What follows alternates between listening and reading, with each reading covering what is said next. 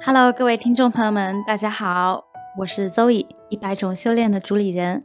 首先自我介绍一下，我是一名从事企业家教育的品牌传播者，同时我还从事 Life Coach 人生教练和 Storytelling 故事力写作的培训师。为什么我要做一百种修炼这个播客呢？那要回到二零幺七年，当时我在德国留学，脱离了母体环境的我，第一次开始问自己。我到底是谁？我内心真正的热情是什么？于是，我找到了在印度的 Life Coach，开始了一段修炼之旅，正式进入身心灵成长这个领域。二零一八年，我回国找工作，第一份工作呢，做的是快销零售。尽管当时工资很好，也是大家羡慕的工作，但我很快发现那不是自己真正的热爱，于是快速换城市、换工作。终于到了现在我热爱的教育领域，从事我喜欢的品牌和创意。如今我真的很感激自己每天都在从事自己热爱的事情，活出了自己的价值观。而经过这么多年的成长探索，我似乎发现了人生不迷茫的秘诀。它有三个要素：一是掌握优质可靠的理论；二是真实的同伴互动；三是持续的实践。在这个过程中，我觉得优质可靠的理论是一个首要的前提。也就是说，你内心很清楚的知道是有一种方法能够让你真正实现人生意义的，这能让你安定下来。今年我正式升级为一名 Life Coach 人生教练，在学习的过程中，我很有幸结识了很多身心灵成长领域的导师。每次跟他们交流完，我都在想。为什么我不把这些学习所得分享给更多的人呢？都藏起来实在太可惜了。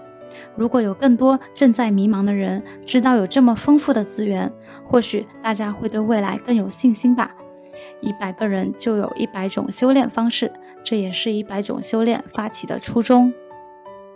那一百种修炼这个播客跟通常的个人成长类播客有什么区别呢？首先，它是多元整合的。一般的播客可能只会介绍单个体系的理论，而在我的播客里，我希望能够从小白的视角，通过访谈各领域大师的方式，把目前身心灵领域的理论全都给各位普及一遍，并且最后把它们有机串成一个整体。所以，基本上你关注了这个播客，你就能拥有一个全视角的眼光来看待个人成长这个议题。其次，他是关注整个人的。在访谈里，导师不仅会介绍他擅长的理论，还会分享他的人生经历，他是如何在实践中进行个人修行的。我相信每个身心灵成长的导师都有非常值得挖掘的人生故事，能给到你新鲜的启发。最后，他是落地的。有一句话是：听过很多道理，却始终过不好这一生。我觉得最关键的地方在于，大家没有把道理跟日常的生活结合，并且持续的实践起来。所以在每一期播客，导师介绍完理论之后，我都会邀请他和我一起演示一个小实践，让大家能够立马应用上这种方法，在不断的强化练习中锻炼成长肌肉，真正在行动中实现自我的蜕变。欢迎大家来到一百种修炼的第一期播客。今天我们的嘉宾是妙妙 Chloe，范式进化地图的创作者。在这期节目里面，我们将一起带领大家在内在世界中进行一次旅行，让大家对整个身心灵领域的理论有初步的了解。那么现在有请妙妙 Chloe 跟大家介绍一下自己吧。各位听众朋友，大家好，我是。名叫妙妙，然后在身心成长行业一直是担任翻译。在二零零六年开始，我入行做这个翻译之后，其实已经有十几年，到现在，呃，一直从事这个相关领域的翻译。所以有意思的是，在工作的时候就有机缘接触到了各种各样的有意思的、好用的法门。我有一个外号，就叫做。身心成长圈的人肉幺幺四，啊，嗯，所以假如说你很好奇，呃，听说什么什么呃法门特别好用，但是它到底是干什么的呢？呃，我是做了一个网站，叫做 Evolution Map 进化地图，范式进化地图。然后在这个网站里面，就帮大家归纳梳理了各种各样的好的可以给你身心带来成长的这种法门的介绍。所以总结一下呢，就是我是专注在身心成长圈、意识进化圈的翻译加视觉记录。呃，视觉记录是一个新兴的工种啊，这个说出来可能十个人里面，呃，不对，一百个人里面有才有一个人知道。呃，其实我也想多补充一下，为什么第一期会邀请到 Chloe 来这个节目？因为一百种修炼这个节目的初衷呢，是希望给各位呃。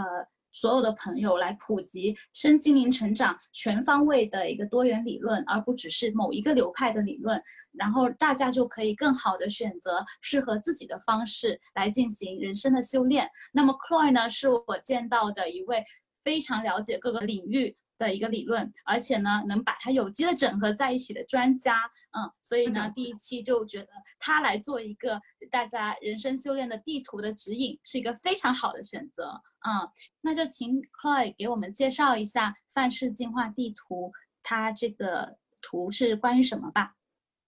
嗯，好的，呃，这个范式进化地图的图呢，大家可以去 theevolutionmap.com 来下载下来。呃，边看这张图边来听这个音频，可能会理解的更深一点。呃，在标题的地方应该是可以查得到的。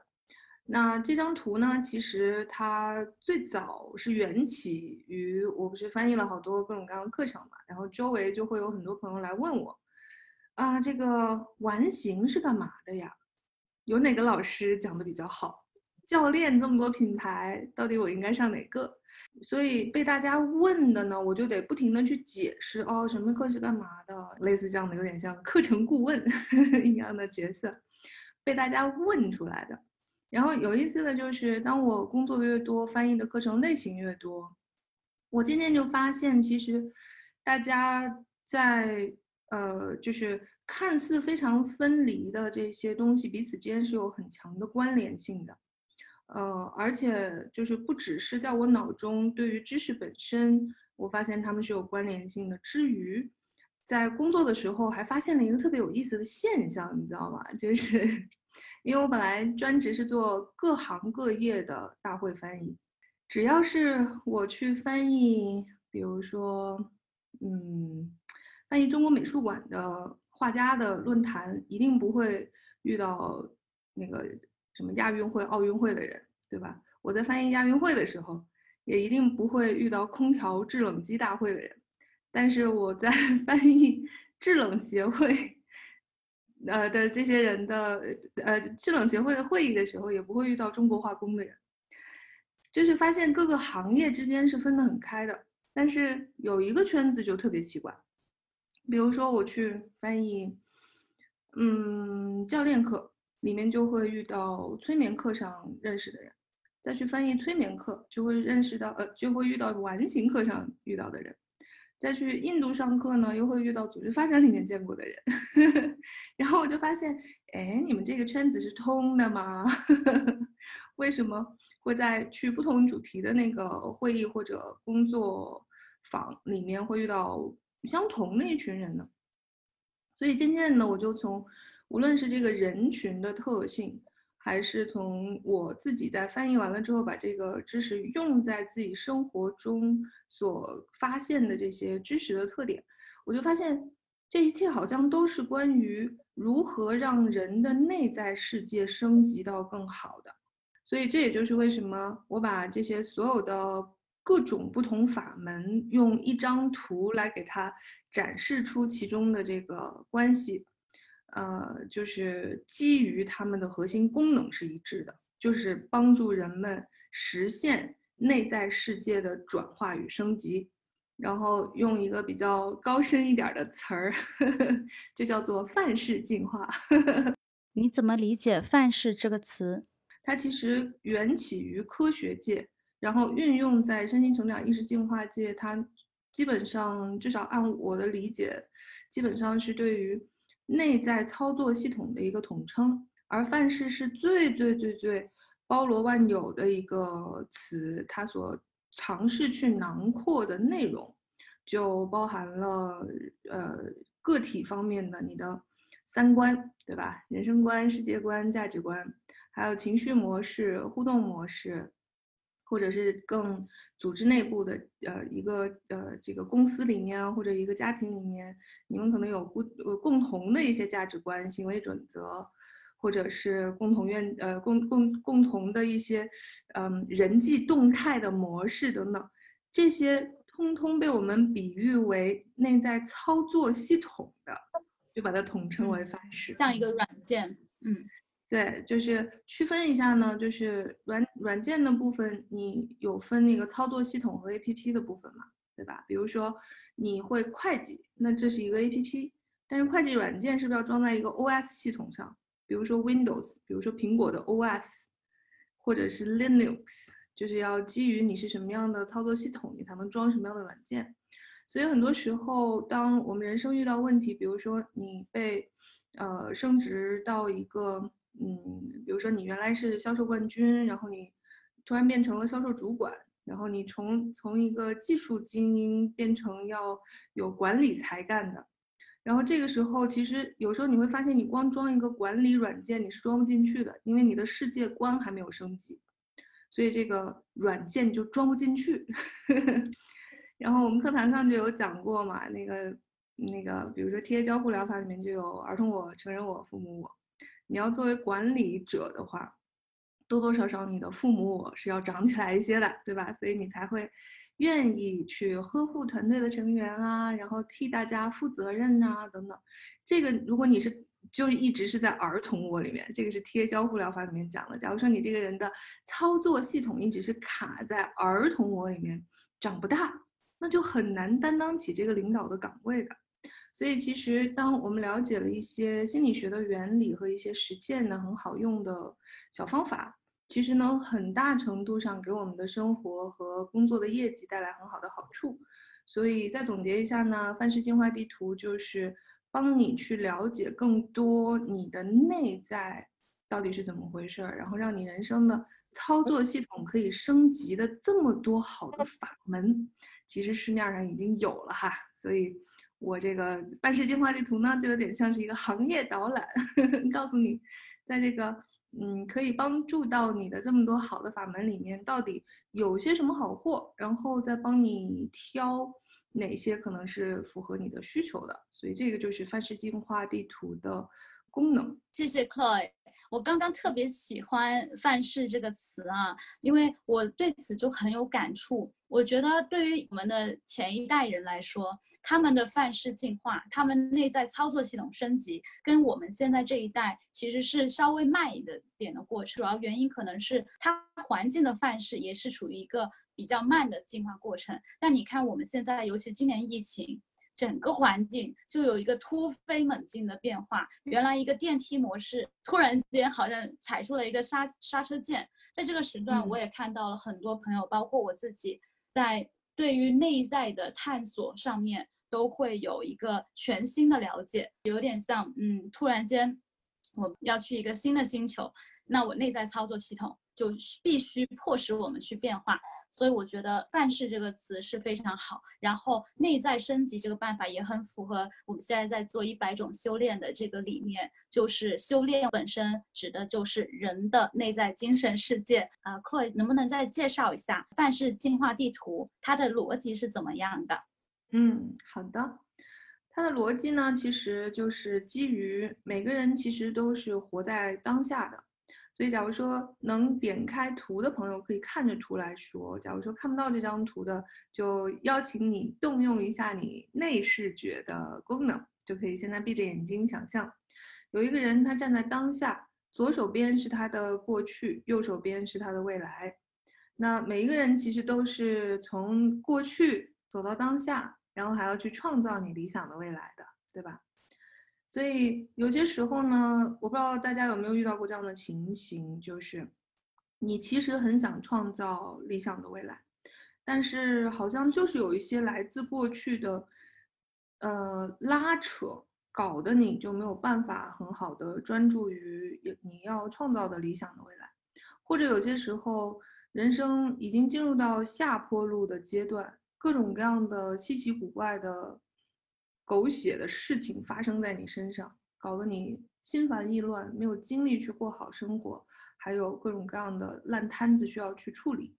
其实，当有这些现象发生的时候，其实是因为来自过去的一些问题在所谓的拖你后腿。但其实拖你后腿的地方，其实就是系统报错，让你内在升级的。这个好理解吗？就是因为在成长的道路上，所以范式进化地图在左半边，也就是我把把它比喻为静脉的部分，全都是关于呃如何帮你解。解决来自过过去的，比如说心理的伤、情绪的伤，或者是家族系统动态里面会有一些所谓的家族业力，会给你导致的牵引力。嗯，就比如说，嗯，就是家族有一些固定的，嗯，情绪模式。说严重一点啊，比如说家族性的心理疾病、精神病。精神分裂等等，这个是比较严重的。但一般，呃，我们正常的人可能也会经常遇到一些，呃，就是比如说，总是为什么家里好像所有的女性到了三四十岁都会离婚等等，这个是一个家族里面经常出现的模式。那这个时候你就要小心一些，很有可能你你遇到的这个人生的问题不是你一个人的问题，它是一个家族系统业力系统动态导致的。所以很多时候，你在面临自己要处理的事情的时候，不只要看到个体的眼光，也要有系统的眼光。然后，在进化地图的右上角呢，右边标识的是，嗯，动脉。因为你在这个想想象刚才说的，就是一个人站在中心是当下，左边是过去，右边是未来。然后我们用这种图像隐喻隐喻的方式，就是。呃，一条线向右上方走，你想要去创造自己的理想未来了。那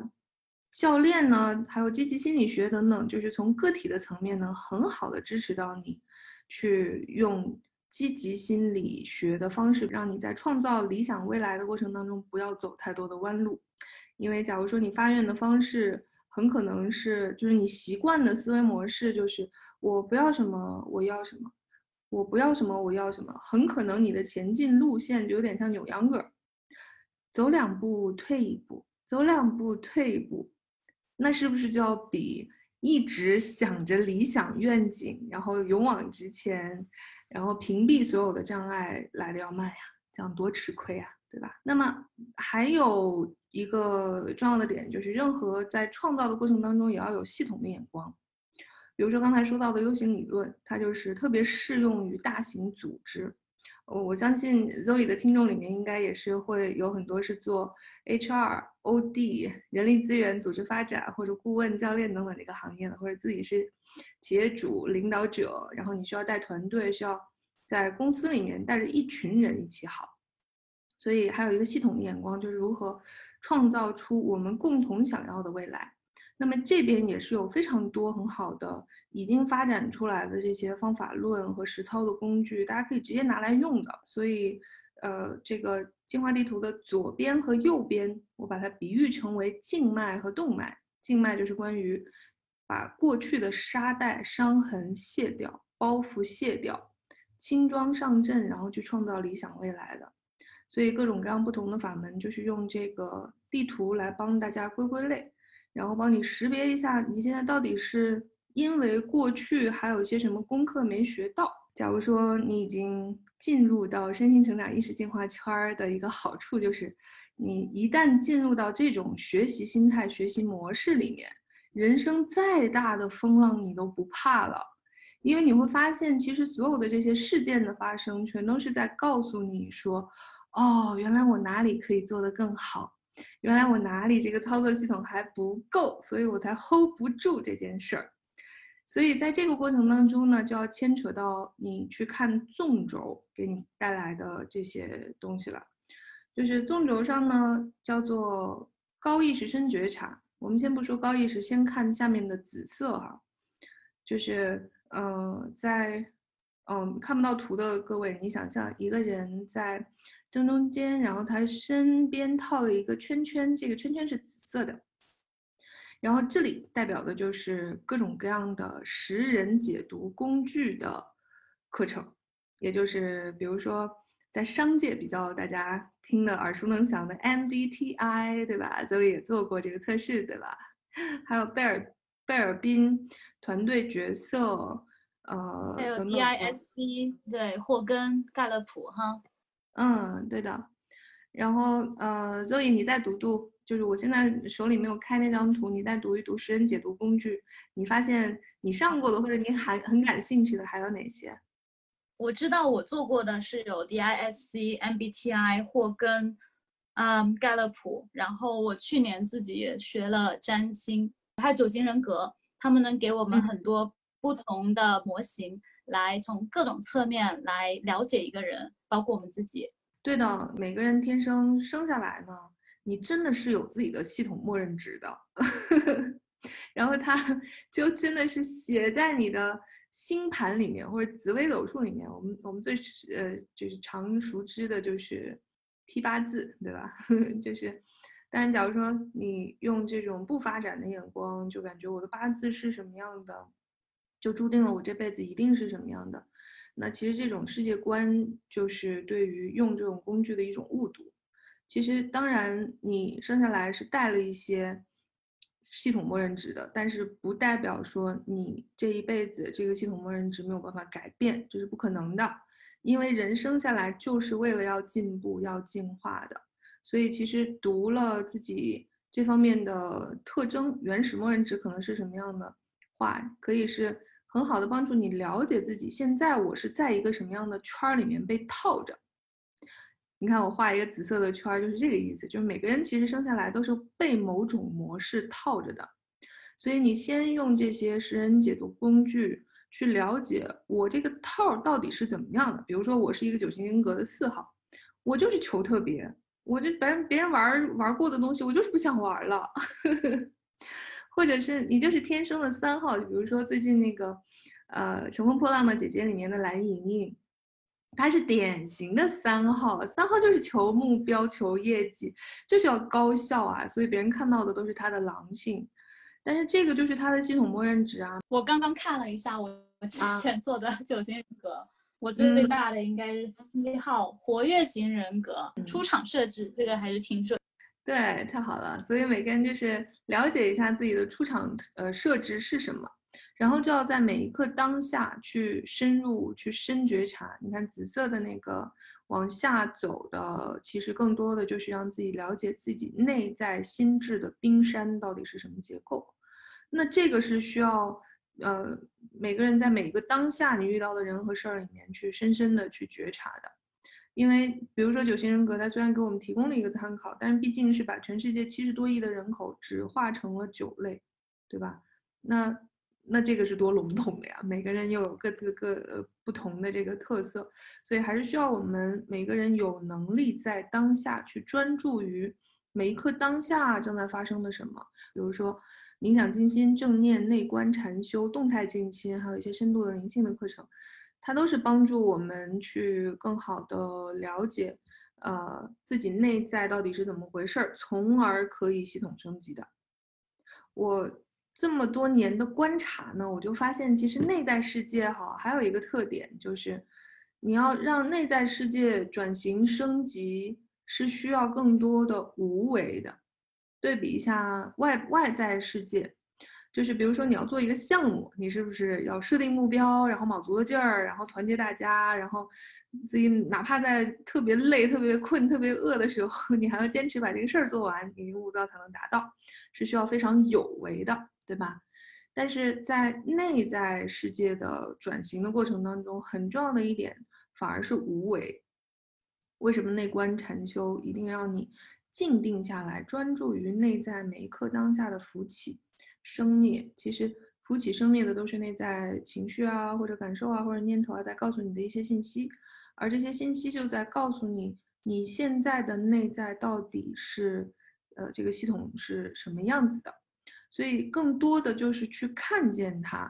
你去深深的觉察它，觉察自己到底是怎么回事儿。比如说，我跟一个特别自私的人吵架了，我觉得他太不讲情面，太没有爱心，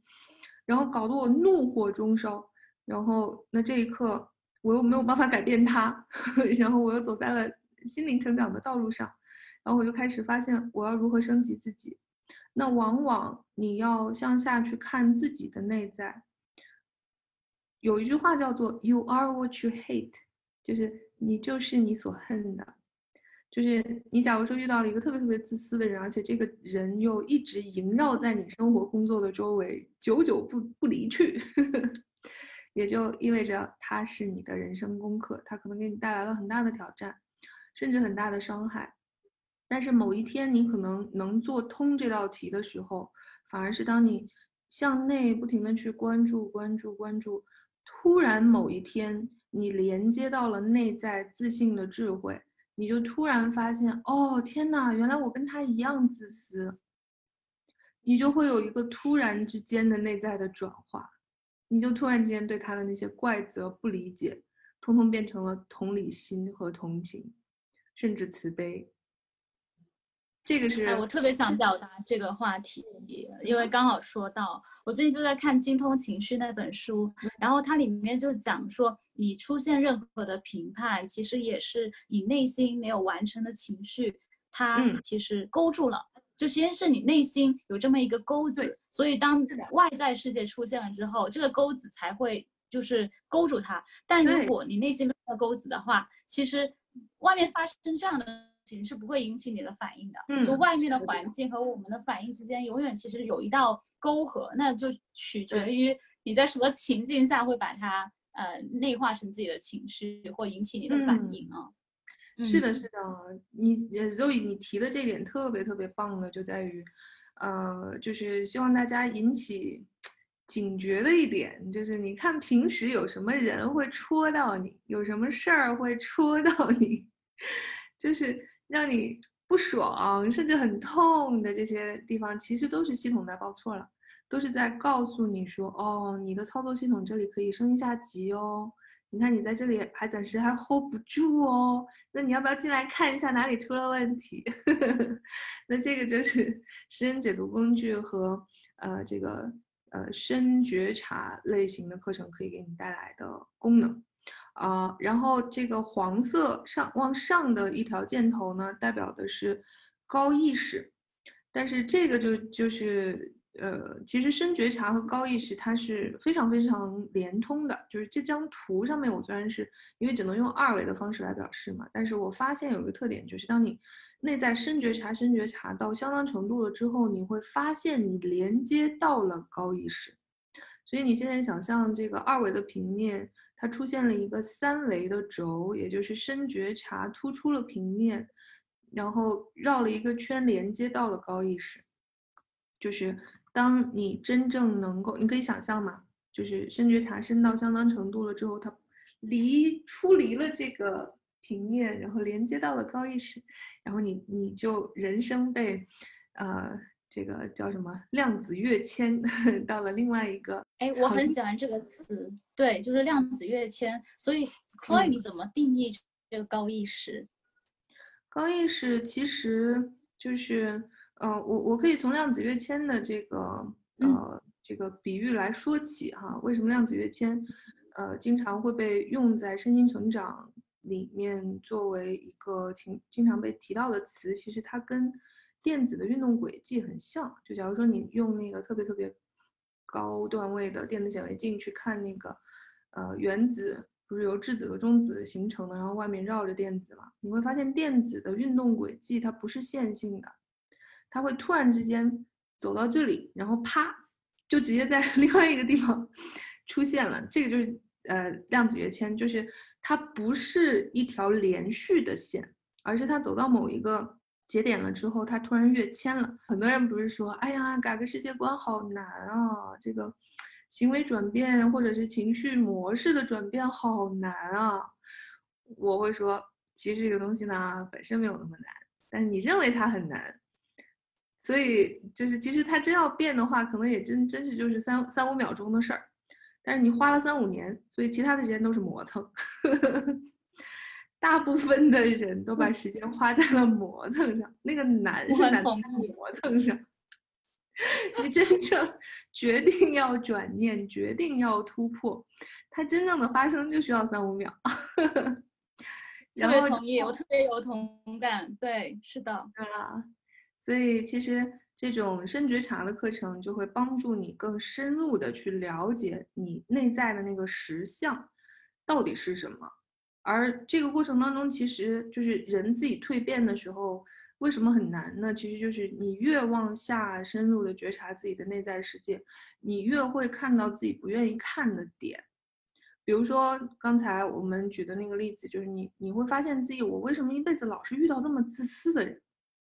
比如说二号九型人格的二号，就是因为他无私的奉献，照顾他人，然后呃，但是你要细心观察一下的话，那种。就是经常无私的照顾他人的旁边，这这些人的旁边就会滋养很多很自私自利的人，然后他可能还会特别嗯哀怨，说我怎么老遇到自私的人，但是他也不喜欢自私的人，对吧？但是这种人通常不承认自己自私的，因为他们一直在做无私的事情。但是当某一天，他们可以内在的去觉察一下自己内在，如果他能发现自己内在其实心里是有一个洞，所以很希望透过去服务他人来表现出自己的价值，从而可以让自己得到满足感，这个就是他自私的表达形式，因为他的付出是求回报的，他不是真正的无私，就是假如说某一天他会发现。我我替你做了那么多，你怎么还不怎么怎么样回报我？你怎你你怎么还这样对待我？其实这个他某一天能够看到，其实他做那么多，嗯，所谓的付出的事情的时候，背后其实是一个索取的心态。然后某一天终于能够认识到，哦，原来其实我内在也是自私的。然后他的世界观就会有一个特别重要的转型。呃，也就会实现一个量子跃迁，因为通常，嗯，愿意为别人付出，然后牺牲自己的所谓的利益来成就他人的人，假如说内心不是因为富足到满满的都溢出来了，然后不是那种状态下去帮人，而是内心还是有一个洞的，然后还是需要通过满足别人的需求来体现自己的价值，然后喜欢听别人夸自己、感谢自己，那其实就内心的那那那那个洞还没有。就这个就属于是这类人格的人，可能内心还要去升级的地方。那直到他某一天意识到，他敢看自己其实也是自私的，他能看到这一点，并且认了这一点，他人生才会有重要的转型。因为这种人通常有点不自爱，所以会甚至引发别人对他欺负，长期，嗯，就在外人看来就像占他便宜一样的。有很多贤妻良母都是这样子的状态，所以，所以这种人的人生会有很多的委屈感。那假如说你想要不要活得那么委屈，那可能就需要内在发生这么一个转化，才有可能有质的飞跃。谢谢 Chloe，我觉得讲的这个图真的。非常的灵动啊！即使我没有看到这个图，我也感受到了这种当下的力量和过去未来不断的状状态的转换。我其实特别喜欢啊，你这个视觉表达静脉和动脉以及这个颜色，我很想知道你当初是怎么样有这个灵感，因为我觉得其实你的进化地图啊，它不只是一个整合，它更多像一个艺术品，是一个创作，所以我也很想了解。嗯，在这方面，柯是当时怎么想的？好呀，是解释一下这个不同的颜色为什么是这样做的选择和搭配，是吧？嗯，首先静脉，我自己觉得就是当人生在走下坡路的时候，其实，呃，这个人生的温度是很冷的，你会觉得人生是没有什么暖意的，然后整个世界是灰暗的。那静脉我们也知道。就是在身体里面是负责排毒的嘛，所以它也比较水性，所以就选择了蓝色。然后红色呢，它因为你想，我知道我想要做什么了，然后有一个愿景牵动，然后我内心心潮澎湃，然后牵动自己的肌肉，然后起来去做各种各样的过呃这个事情，然后这个过程就感觉人生是很灿烂的，很有动能的，很热烈的，所以就选择了红色来代表动脉。呃，这个深觉察呢，其实有很多，比如说像呃。这这个你要去修行的话，其实紫色在灵性方面是比较经常用的一个颜色。其实它其实更多的是，呃，代表就是你要更多的去潜入海底。就比如说我们把这个，呃，每个人的潜意识比喻成冰山海底，然后你要去里面挖宝藏，然后。呃，这个越往下走就是紫蓝紫蓝的水，然后甚至还有很多呃宗教相关的呃法义，就比如说呃佛教，它是一个宗教，对吧？但是我们在这里更多的是佛法，就是因为佛法里面讲很多很有用的知识理念和修行的方式，是我们可以为之所用的。就在我们身心成长进化圈进化圈里面，你未必要出家，对吧？嗯，但是就是你未必去遵从各种各样宗教的那些仪轨啊、戒律啊什么，这这个未必是我们需要的。因为我们大多数都市人还是需要生活在那个凡尘里面的。但是佛法里面有很多智慧，是我们都市人是可以去借用的。那所以无论是冥想、静心、正念、内观、禅修等等这些课程，它本身就是跟这个这个领域特别贴。所以就用了紫色，然后高意识呢，嗯，我体会到，因为你连接到自己内自内心自信的那个光亮，呵呵它是非常璀璀璨的，就像太阳光一样的，所以就选择黄色来代表高意识。谢谢你的提问，这是我第一次解释颜色为什么是这样来搭配。对我也很我也很开心，因为我之前其实听过 Chloe 在别的场合分享过他这个图，对此也有一些疑问，然后我想顺着这个播客也跟 Chloe 探讨一下，比如说，嗯，这个觉察和意识，嗯，英文翻译是 awareness and consciousness，还是对这两个定义啊有点不是很清楚。有时候我在想觉察，我更多是对字体。自己个体的觉察，但上升到意识，我又觉得它好像跟整个宇宙的这种意识是有一个连接的，所以叫高意识。你的意识不是整个宇宙能量的一部分。想听听 Chloe 这边怎么理解它的？这个其实是国际圈里面惯常用的一个说法的延续。嗯，其实我们在心理学里面都知道有个人意识和集体意识。个人意意识里面还有表意识和潜意识，也叫无意识，就是你知道你为什么要做这个事儿，这个通常是在你的表意识里面，然后你不知道为什么我还是这么做了，这可能就是潜意识驱动的。然后那还有集体意识，其实我们呃现在整个人类的眼光其实是比较分离的，就是一种分离的世界的世界观。比如说我是 Chloe，你是 Zoe，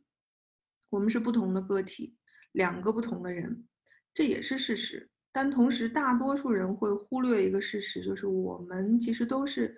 集体人类的两分子，对吧？所以，其实，在我们呃人与人之间，它还有一个场域里面存在的集体意识，就相当于你看我脸上的这个细胞和这个细胞，貌似是两个独立的细胞，但是其实我他们俩同时都是存在在我这个身体里面的，或者更区分一点，我手指头上的这个细胞和我脸上的这个细胞。虽然是分得很开的，但是我们又是同样一个机体的共同组成部分。所以，当我这类细胞很痒的时候，它是不是可以发一个信号到我的脑中枢？我这里很痒，然后这个指头的细胞就过来了，挠一挠，来抚慰一下你。这个其实，其实，嗯，就是我们假如说太过于呃，这个意识太过于独立，你去忽略了我们其实人类是一个整体，就像习大大说的，我们是命运共同体，对吧？我只是各自为政的去为我自己的一亩三分地去呃谋利，而没有更多的大局观和系统的眼光的话，就会很容易变成这个细胞就变成什么癌细胞，是吧？癌细胞的特质就是只为自己考虑，只顾它自己长得肥。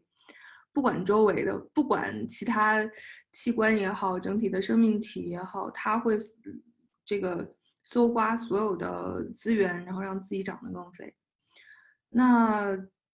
所以其实现在人类整体遇到的这个问题，也就是有点像，嗯，假如说我们只盯着自己的利益，然后。呃，为了这个赚取更多的利润而破坏大自然，不顾及其他的生物的感受，其实就有点像我的这粒细胞或者这这个群体的细胞，它只顾自己的利益，然后损害了其他的生命器官机体，那最后大家全都没没好日子过。所以，其实我们现在需要消灭的是过度的个人主义、个人意识。然后，呃，当然，当然，就是每个细胞也有它的独立的细胞液、细胞核、细胞膜，对吧？这个它的独立性是要保持的。但是同时，是不是可以多加上一些集体的那个共同的意识？嗯，谢谢 Chloe。那觉察呢？Awareness 更多是个人的对当下的一个体会，是吗？对的，这个也问的特别好，就是，呃，Awareness。有点像是一个动作，就是你要开始去内在内观去观察。比如说，我现在正在跟老板说这个事儿，嗯，就是他提了一个提议出来，我莫名的会有一种心慌，就是但是我不知道这个是什么事儿，但是我可以细细的去 aware 一下。哦，我觉得这个可能会有一个危险。所以这个觉察就相当于是一个动词，然后 awareness 呢，就是可以说是，也可以说是你要提升，就是我每一刻当下都去做这个觉察动作，然后渐渐的提升自己的觉察力。那其实，在这个无卡的时代，又悟又卡的时代 是非常好用的，因为呃，人是有三个中心的：脑中心、心中心和体中心。但是在过去这个工业时期，可能是脑中心会比较够用，就是因为在很多已知的世界里面，就比如说麦当劳开店，对吧？就是它其实就是已知的产品、已知的服务流程，然后呃去复制到不同的地方，呃，那所以它其实就是已知业务的一个不断的规模性扩张。那这个是很适合用脑的，就是。由用脑，然后由外而内的去指引人做事儿，但是现在你已经看到，现在这个呃疫情驱动下，所有的行业都各种停摆，其实就是在逼迫着人去创新。去创新的话，那就是未知的世界了。就是我以前做的那个业务可能行不通了，哪怕我这个产品还是一样的，但是我的卖法是比较不一样。所以这个时候就更多的需要人调动起你的心中心和体中心的智慧。就是心脑体一起来用才能做决策，因为过去只用脑的话，你可能大老板已经做好决策了，分布给这个分分分配到这个中层管理人员，告到你手里的这个活儿，你就是连 KPI 都给你算好了，对吧？你照着干就行了，这个是脑中心驱动就可以的。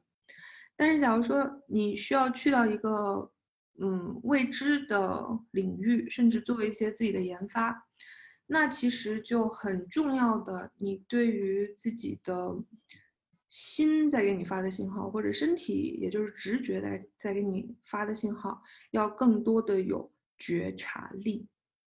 这样子的话，在乌卡的时代里面，才会有更多的信息来帮你做更正确的决策。嗯，所以脑中心、心中心、体中心，体是指不是身体，而是我们的直觉，我们的。这个潜意识可以这样理解吗？嗯，可以理解为就是体中心基本上就在你丹田的位置，心中心在你的胸口，脑中心在你的头部，它其实是呃对应着你的大脑的。这个科普一下一个 最基础的神经生物学的原理哈，就是任何一个人其实都是有这个脑干，脑干就是在你脊椎的最上端，然后体积最小的这个脑干的部分，其实和呃像蜥蜴、蛇等等的这种爬虫类动物长的那个大脑的结构是一致的，因为它们是负责这个呃脑干的部分是负责你的。自主呼吸、血液流动、食物消化等等这些最基本的生命体征的，所以它跟你的体中心特别直接相连，你的直觉中心也跟这里非常直接相连。然后，在它就是在这个脑干的外围包了一层叫做边缘系统的，是你的哺乳脑。就是这这一层的大脑结构就跟所有的哺乳类是一样的，就是我们也有这一层的哺乳哺乳类呃哺乳脑，就跟你家的猫猫咪呀、狗狗啊，或者是狮子老虎啊，跟它们这一层是很相关的。因为哺乳类动物才会呵护孩子，然后有群体意识、群居等等这方面的构成都是需要你的边缘系统来呃来相应的操作的，所以它跟你的心中心。是直接相连的。假如说你觉得被，比如说你进入到你的团队，然后突然间大家所有人的眼光都异样的看着你，你的心里一定会咯噔一下的，对吧？那个时候可能没有人说话，也就是你脑中心不会有任何的信息输入，但是你透过那个气场的不同，大家看你的那个眼神的不同，你的心里可能就会紧一下，咯噔一下，这个其实是信息哦。这个是心中心可以告诉你的信息，它通常告诉你就是你在一个群体里面是被接纳的、安全的，还是受排受排挤的、不安全的。然后在最外层才是我们的脑中心，也就是大脑灰质层的那个那个创意、创想、思维、语言、逻辑等等相关的这些这这这一层的脑结构。就假如说我们只用了这一层脑结构来在乌卡时代来过生活啊，或者做工作啊，都已经远远不够了。所以，我们呃，就是进化地图里面标出来的这些课程，其实都是让你在各个不同层面，无论是呃哺乳脑，呃还呃无论是脑干还是就是爬虫脑，还是哺乳脑，还是大脑新呃大脑新皮层的这个部分。可以更好的链接到你所有的智慧中心和软硬件所处的位置，然后帮你多方位、全各各个层面的来去搜集好信息，做好决策。而且还有一些很重要的静脉方面的需要疗愈的东西，呃，也要注意哈，就是。呃，因为心理学的发展是由精神分析那边开始的，精神分析是比较只在大脑皮层的，所以假如说你只用那种化疗的方式，比如说就是嘴巴对话，我们把它称为化疗哈，不是化学的话，是说话的话，就它很可能只是触及到了你的脑中心，或者是嗯，你经常可能看八九十年代的那个呃西方的电影的话会。看到有一些就是富家子弟，然后做了八年的心理治疗，就是用精神分析的方法，然后他们更了解自己为什么老是这样 出问题了，但是那个问题本身还是没有太大的变化，就是因为你只是针对呃这个心脑皮层，也就是脑中心的信息的部分，特别是软件的部分做了处理的话，其实是不够的，因为人是一个特别立体的生物学综合体。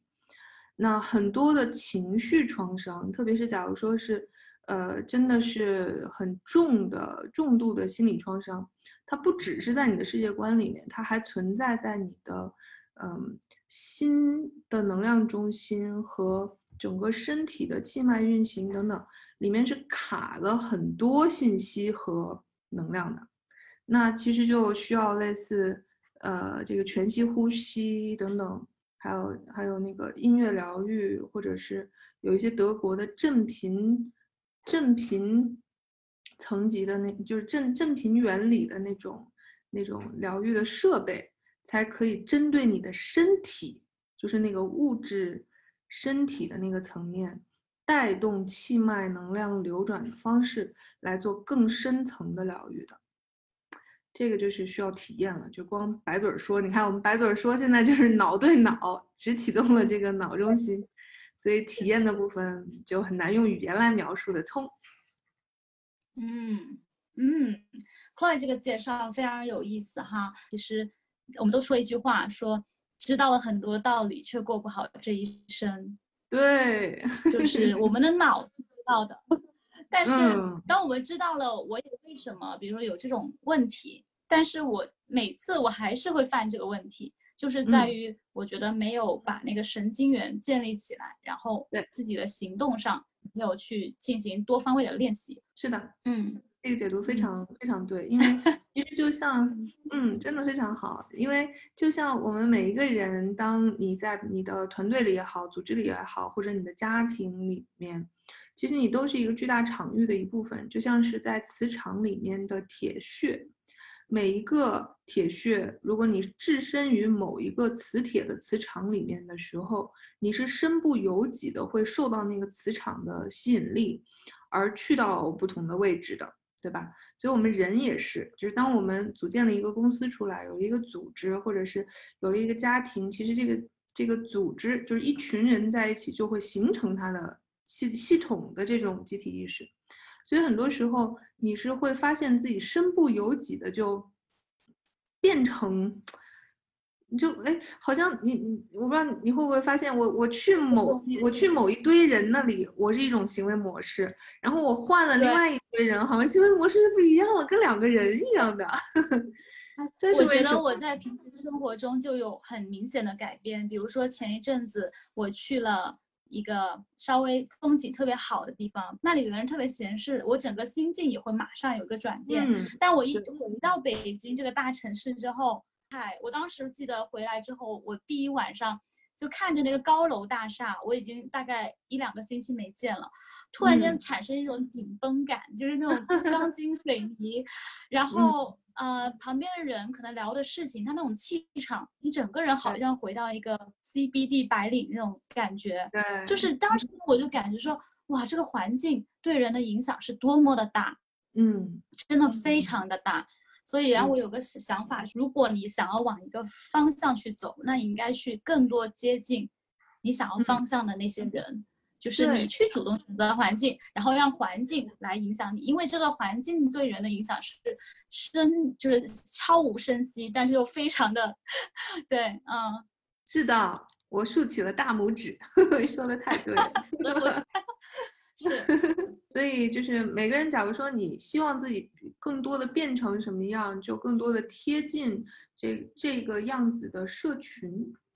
或者是你自己就是有能力去建立这样呃，比如说公司、组织、团队、系统的人，那就是假如说你希望大家能够变成什么样子，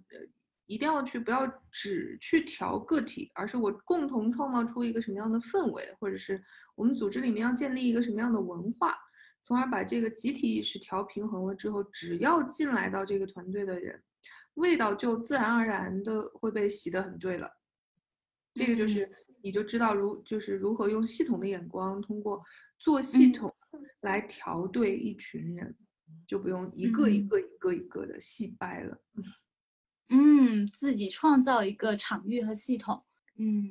是。哎，我觉得在 Chloe 的范式进化地图里面有好多条线啊，过去和未来和当下这种个体和系统。我觉得个体和系统也是个非常值得在探讨问题。刚刚说到个体，其实你可以选择系统去主动创造系统，而有时候我反而有时候觉得，通过真真的认识到系统本来的一个特性，其实是有时候你就得顺势而为，帮助你去更好的利用这种法则去进行个人的选择。比如说我学占星，我就会发现，就是那个天王、海王、冥王，它其实是代表了一个时代。这个集体的一种意识，然后当我知道这个之后，我其实更有对于未来这个整体集体要往哪个方向去走，我自己会有一个更加呃清晰的一个判断。嗯，所以我觉得这个理论并不是一个只针对个人说啊我独善其身的一个理论，它其实是还关于个人和他人、个人和世界如何相处的一个方式啊。是的，而且还有个人和新世界，就是现在其实新冠病毒拉动的，你看全世界这么大规模的经济的停摆、社会的动荡、政治的冲突等等，其实都是有点像是旧有世界的崩塌，有没有？就是旧有的游戏规则，其实。嗯，它在之前的这个，就是整个宇宙，它不得不遵从一个成住坏空的规律，春夏秋冬的规律，对吧？嗯，那它建立一个新世界，就必须把旧的世界给往某个方向去停一下，清除，或者有点像按下了一个停机键啊，你们都暂停。对对对对，就像旧城改造，有一些精华是要留下来的，比如说。值得珍藏的古文古文化，嗯，建筑啊，什么世世呃世界文化遗产建筑那些精华是一定要留住的。但是可能有一些该退出历史舞台的局部，可能是需要在这种摧枯拉朽的力量之下，让它腾出一些空间，然后让新的游戏规则出来。而且有意思的就是我们这一代哈，其实虽然貌似好像很动荡，但其实。还是蛮幸福的，就在于我们亲眼目睹了重大的历史转折期的一个迭代升级的过程。因为其实，呃，你是九零后对吗？还是你是九零后吗？对，是的，对。九零后、零零后天生的意识就是不一样的，就是我们现在的这个世界已有的构成其实是不太匹配你们九零后、零零后或者未来一零后，嗯，原有的那个生命正品的。所以，当呃，就是你你看，我们人类不也是嘛？就是爷爷奶奶他们在青壮年时期打拼下来的江山，然后在我们婴儿期，我们也享受到了。所以要充分的感激爷爷奶奶在那个历史时期他们做的贡献。虽然他们的做事方法在现在看来，可能你用到现在来来讲，可能是有点老旧了。然后那。我们只要充分的感谢他们曾经发挥过的作用，然后，那在现在已经 全世界 集体意识都在摧枯拉朽的状态下，其实是为了给九零后、零零后、一零后腾出更多的空白空间，让新的游戏规则有地方玩儿。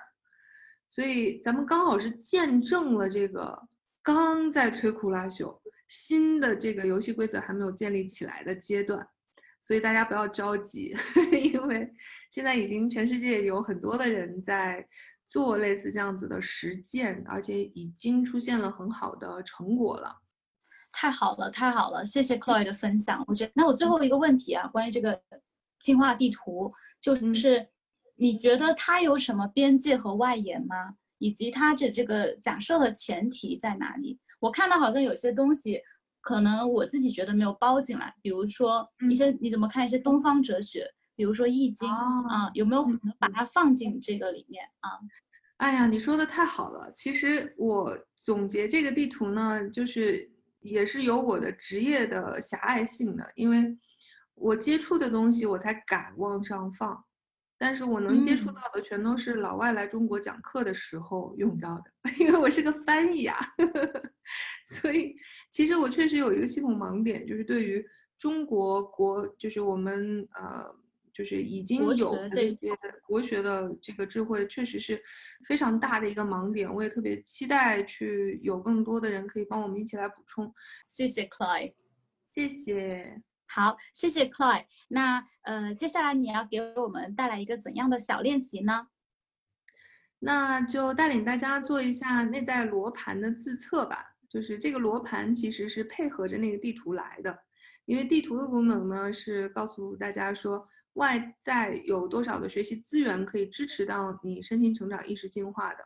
但是每个人到底需要什么，还是需要有一个内在的罗盘来帮你去做一下测评，这样你就知道什么维度其实我发展的已经挺好了，什么维度可能现在满意度还不都不太高，所以相应的就可以去。那个进化地图上面去找有哪些法门可以可能可以帮到我，所以这个呃呃这个内在罗盘呢，就是分了有八个不同的领域，呃，来帮助你识别出来生活的各个板块儿、生命的各个板块儿哪里的这个进展程度到哪了。比如说有身体健康、人情关系。那接下来呢，其实就可以有请各位愿意来做一下这个自测的朋友，可以拿一张白色的 A4 纸和一支笔，然后大大的在这张白纸上面画一个圆，然后把它均等的切成八份，也就是八个领域，对应着进化地图的四个方向。Zoe 也在一起画，对吧？好的，我现在在画。然后我嗯第一个，我就是每个领域我该画什么，写上什么字呢？好，就是呃，我现在说上面四个和下面四嗯个哈。好的就是，那我先画左左边那个左上的啊，从左上开始。左上开始，第一个是人亲关系，嗯。然后。第二个是天人合一，嗯，顺时针画。OK，对，顺时针下一个，下一个系统觉察力，好，还有事业成就，嗯。然后再到下半球的右边，第一个是财富状况，第二个内在觉察力，然后知己爱己，然后身体健康。嗯，好的，完成。嗯，好的。那再看一下左边的身体健康和人际关系，其实这两个是一对儿，是对应静脉的。就假如说你静脉那那里就是来自过去的一些业力的牵引啊，或者过去的错误，或者过去的心理伤害还没有完全疗愈的话，它通常会反映在你身体健康有各种不适，或者人情关系，就是人与人之间的关系会有老冒矛盾，或者是有你很不想见的人、无法沟通的人等等，这个是会体体现在这里的。然后动脉对应的就是事业成就和财富状况，然后知己爱己内在觉察力对应的是深觉察和识人解读工具。知己爱己其实对应的是识人解读工具，这个是说的是你对自己的了解程度。然后内在觉察力对应的是深觉察，因为我们要练习，越能呃在每一个当下去觉察自己内在到底在发生什么的这个能力。然后再往上看，系统系统觉察力呢，就更多的是对于外部的观察了。内在觉察力是关于你内在你对自己的了解和觉察能力。然后天人合一对应的就是知己爱己的程度。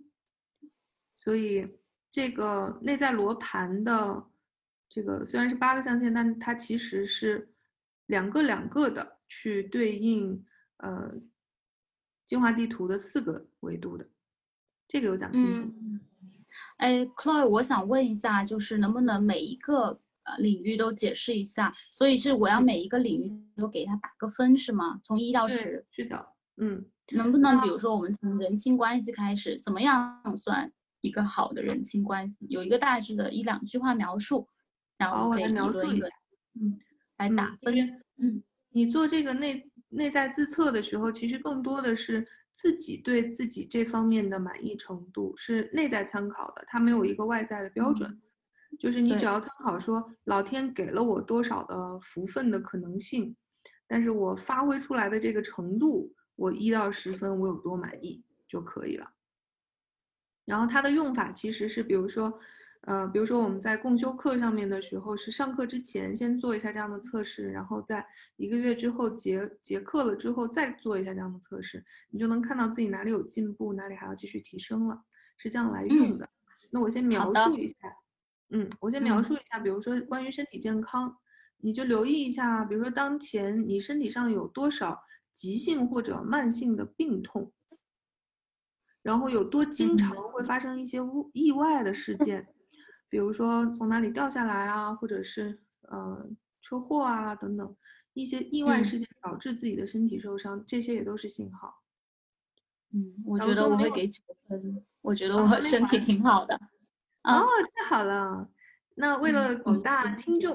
我我把那个所有的人先讲完哈。嗯就假如说还有一些人是没有明显的病灶的话，那么自己有没有经常处于亚健康的状状态？比如说局部、肩颈、腿、腹经常轻微的酸痛，或者是老是没精神、容易犯困，还是其实全身都很通畅健康？就假如说十分的话，就代表生命动力、活力是非常十足的、平衡的，然后对自己的健康状况非常满意。就像你刚才已经打了九分，这个太好了。然后一分的，就咱们没有零分哈，就是最低就是一分，代表可能已经涉及到过往身心的伤痛等需要深度去反省的、需要深度清理的那些信息已经展现了。然后，无论你身体的整体或者是局部都有一些不良的症症状，然后或者是经常发生一些特殊的异常的现象，导致你身体不好的，所以一到十分，大家可以每个人打一下你对身体健康的满意程度。OK 了哈。再有就是，哎，稍等啊，再有就是人亲关系。人亲关系是觉察一下自己与你生命当中重要的人，比如说父母、夫妻、子女、朋友或者亲友之间的关系有多么的良好，有多经常的能感受到彼此之间有爱的流动。第二层面呢是觉察一下自己和陌生人初次打交道的时候，是不是能够顺畅的建立关系和安全感？你通常这个安全感有多少？对人亲关系方面的整体满意度，一到十分有多少分？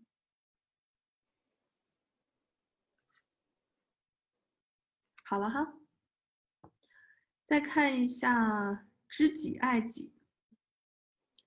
就是我的自尊心和自爱的程度到底有多健康，然后有多了解自己的情绪模式与状态、人格特征、价值观排序或者处事原则等等。就是你对自己的这些情绪模式啦、人格、人格特征、价值观排序、处事原则等等有多了解？这里知己爱己，可能对有些人来讲是一样的分数，也有些人可能需要分开来。比如说，有些人特别了解自己，但是发现自己不爱自己，这个你就可以在那个饼图里面画成两格。知己的部分可能我还挺了解自己，我打个八分。但是不爱自己，爱己的部分只打个三分，这样也是可以的。然后我有多了解自己的天赋、使命、灵魂特质、人格模型，然后不会过分的自大，也不会过分的卑微，并且珍惜自己、爱自己，认为自己是值得拥有生命中美好的事物的。这个可以笼统的打个分，或者是分开两边打个分都行。然后内在觉察力，这个是关于能力的哈，就是你有多能够随时经常保持内观自我的能力，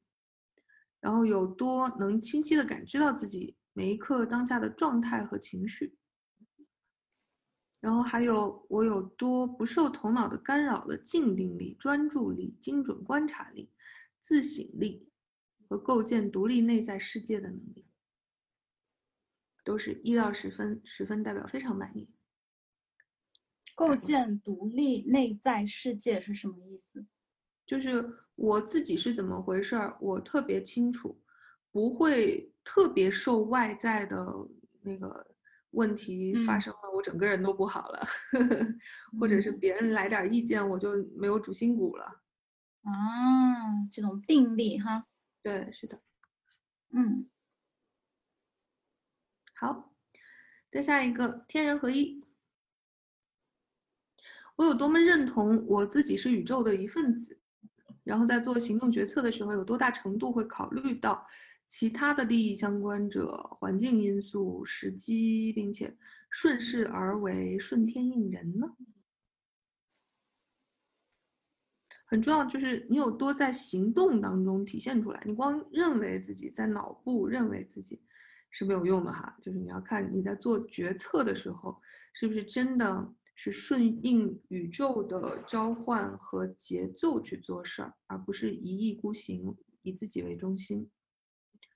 还有比如说在做商业项目的决定的时候，是只从自我利益出发、公司利益出发吗？还是从心而发的认为整个世界是一个整体，所以我要为更多的人实现价值，帮助整个世界一起共好。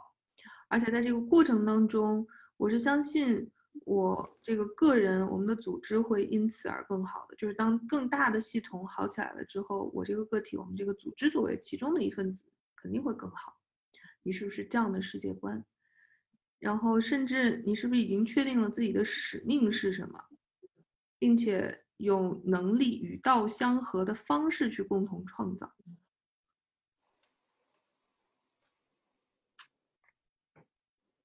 ？OK 了吗？好，下一个系统感知力。我有多少能力能够快速洞察，并且感知，甚至预测到人事物的发展？并且识别出其中的变化的规律呢？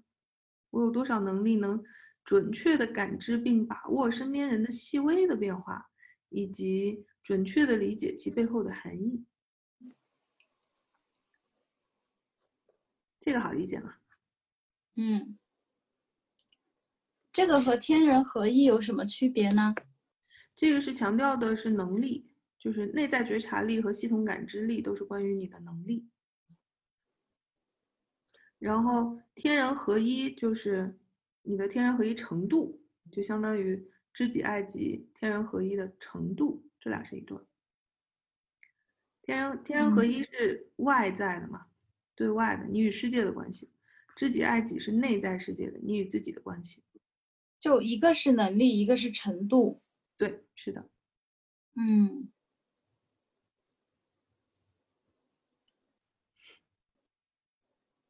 然后系统感知力就包含，比如说你在给你们组织制定战略的这个战略会上，大到对行业的态势、业务与组织的当前现状有精准洞察，甚至趋势预判的能力；小到刚才同事嘴上说好，但是眼角向右瞥了另外的某一个人，然后他在说话前还伴随半秒的迟疑，这个背后意味着什么？这个也是系统感知力的一部分啊。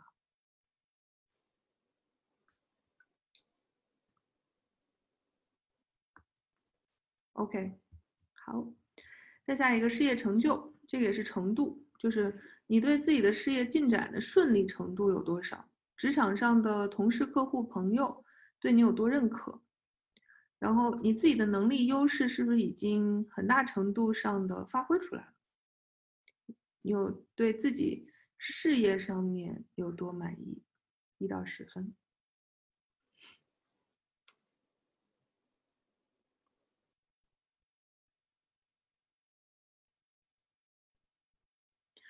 嗯，如果是把所谓的事业的中心放在家庭上，并且没有参与职场工作或者是自己经营生意的话，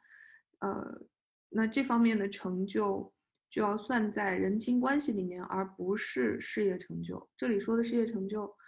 嗯，就比如说家庭主妇，你可能没有自己做任何的事业的话，事业成就，呃，就是你你是把家人当事业成就的话。也不能填在事业成就里面，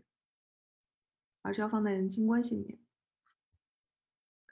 然后财富状况就是你对自己当前的财务流动性有多满意，也就是现金流的部分；我对自己当前的财富累积情况有多满意，也就是资产的部分。